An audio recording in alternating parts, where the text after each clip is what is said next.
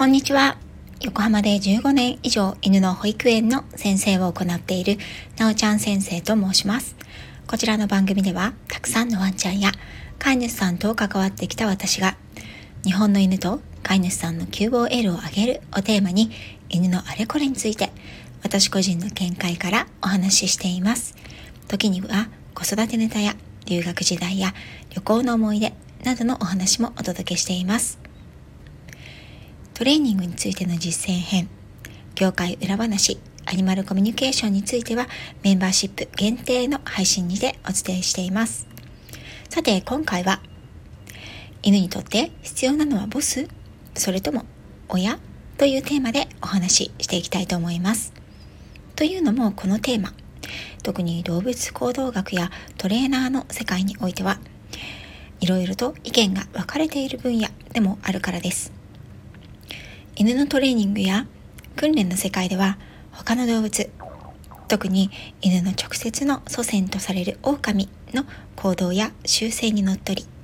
それを家庭犬の行動や習性に当てはめて考えるというものが長い間使われています。この狼に対する研究が進んできていたのは実はまだほんの数十年なんですね。犬が狼と分かれて人と暮らすように進化してきたのは2万年以上前と言われています。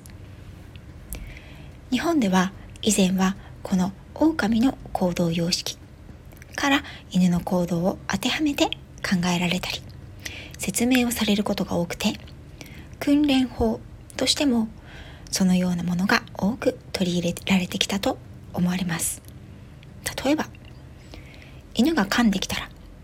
拳を口の中に突っ込む。マズルを掴んで体を上から押さえつける。仰向けにして胸を押さえ抵抗しなくなるまで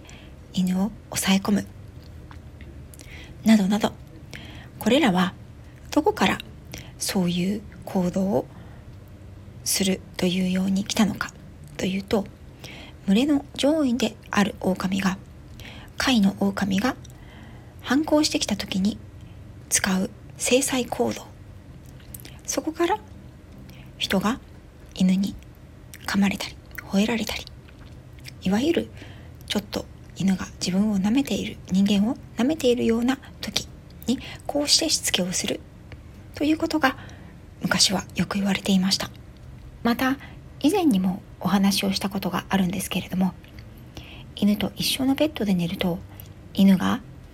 人間を下に見て言うことを聞かなくなる。というような都市伝説的な考え方も。根本はどこから来たんだろうと考えると人は犬に対して優位にならなければ犬は人の優位に立ってしまい制御ができなくなる。という考え方。すなわち人間は犬に対してボスであるべき強くあるべきという考え方によるものです。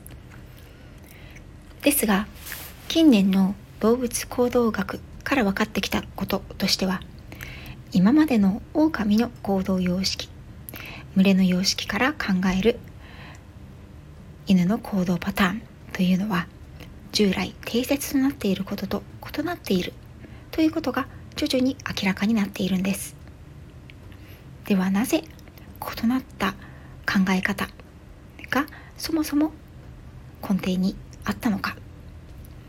その大きな根源は狼の群れの行動様式。この研究自体が狼を不自然な状態で飼育し人工的に管理をした結果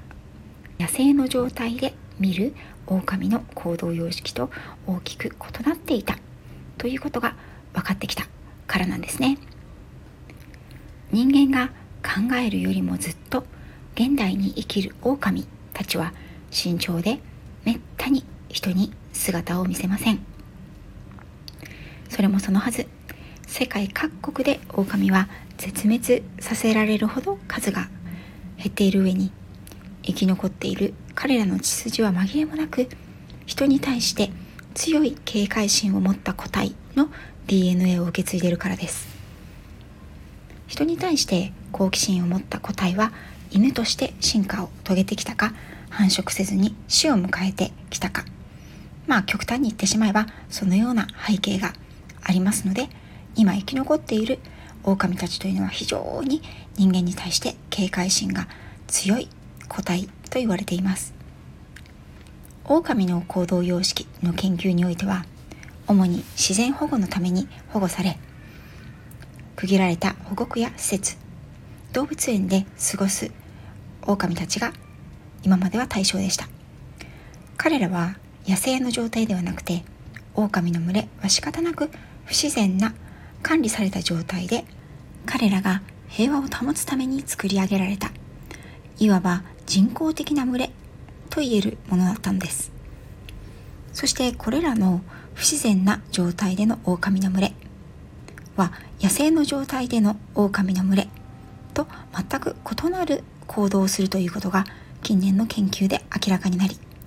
それは様々な書籍の中でも取り上げられています。私もいくつか動物の行動狼の行動について書かれた本を読んでいますけれどもその中でもいくつかの本が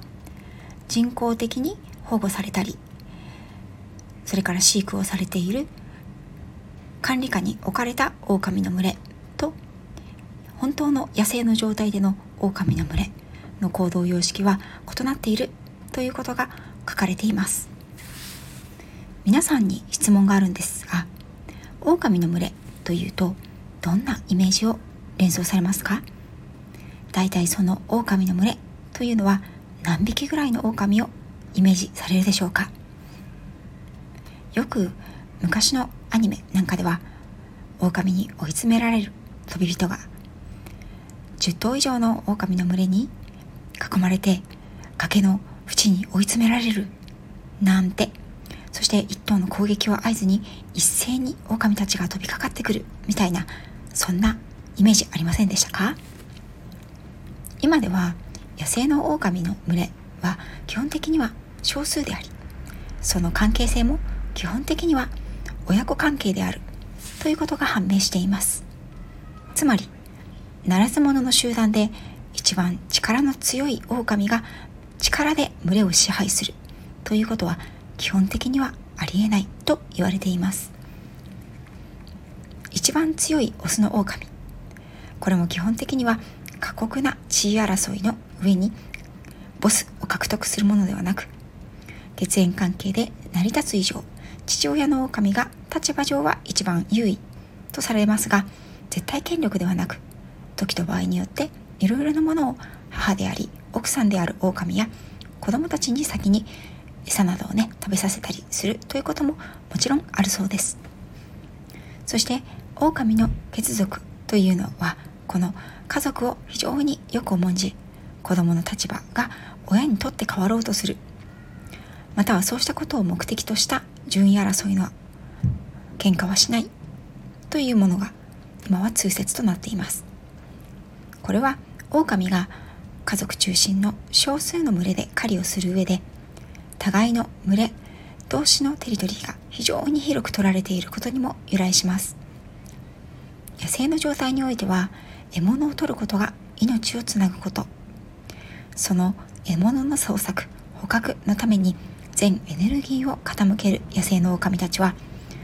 無益な無用な争いでエネルギーを消耗したり傷つけたりするのは無益以外何者でもないんですね。ただし他の並みいる狼たちを力でねじ伏せて地位を主張し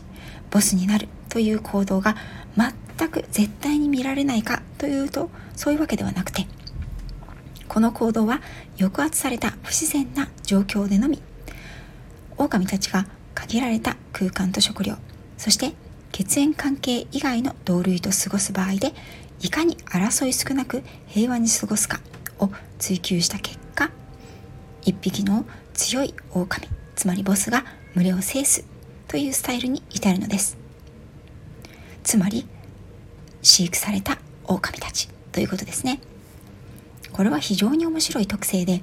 野生状態と管理状態でこれだけ行動様式が異なるということは近年になって分かったというのもうなずけるものです。それでは狼を祖先に持つ犬たちはどうなのでしょうか。犬たちにとって自分が暮らす環境状況の中で必要なのは力の強いボスなのでしょうか。それとも信頼をベースとした親なんでしょうか。ここにおいては未だに研究が続けられている分野ではありますし意見が分かれている分野でもあります。ですが抑圧された環境下での力での順位序列による関係性になり得る場合も血縁関係による尊重協調重視の関係性になり得る場合もあるという結果が示されているのが面白いなと思います。結局状況によってどちらもあり得るという結論が狼に行動様式には出ているんですね。ただし多くの家庭においては力で言うことを聞かせなくてはならない状況に犬たちがいるとは私はあまり思いません。例えば出身も経緯も違う数十頭の野良犬たちが町のゴミ箱の権利を争って争いを繰り広げる。その時には力による争いが起こることは必須でしょう。争いが起きないように常日頃から権威の主張順位争いが仲間内で行われるということもさもありなん。ですが家庭という競争相手が少なく衣食住に困らない状況においてこの権威の主張は基本的には不要であると私は思いますしそのように主張する行動学者やトレーナーさんも多くいらっしゃいます家庭という場において犬は自分がこの家族の一員であるということを認識し自分の立場や状況を理解して安心して暮らすために必要なのは力による支配ではなくてあなたの身の安全は私が保証しているよあなたの命をつなぐ食べ物は私があなたに与えてあげるよ。という安心感を与えること。この人は自分にとって良いことをいつもしてくれる人なんだ。という信頼感を犬から勝ち取ること。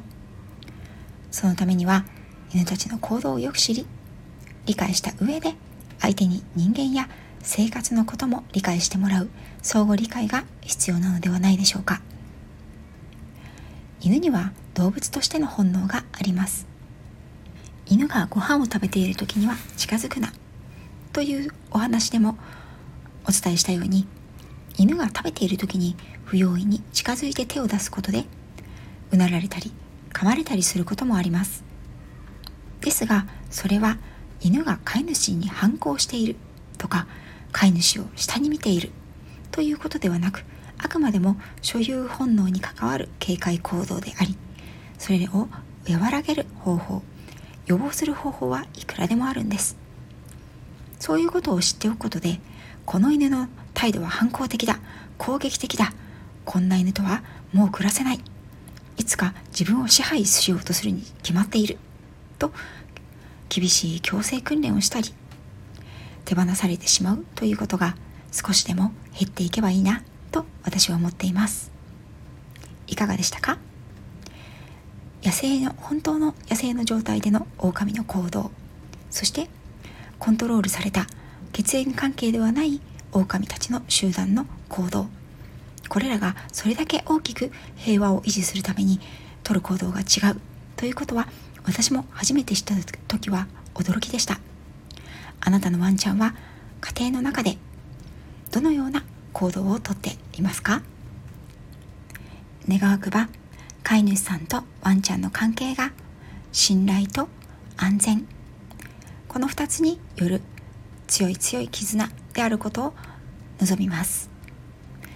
最後まで聞いていただきありがとうございました。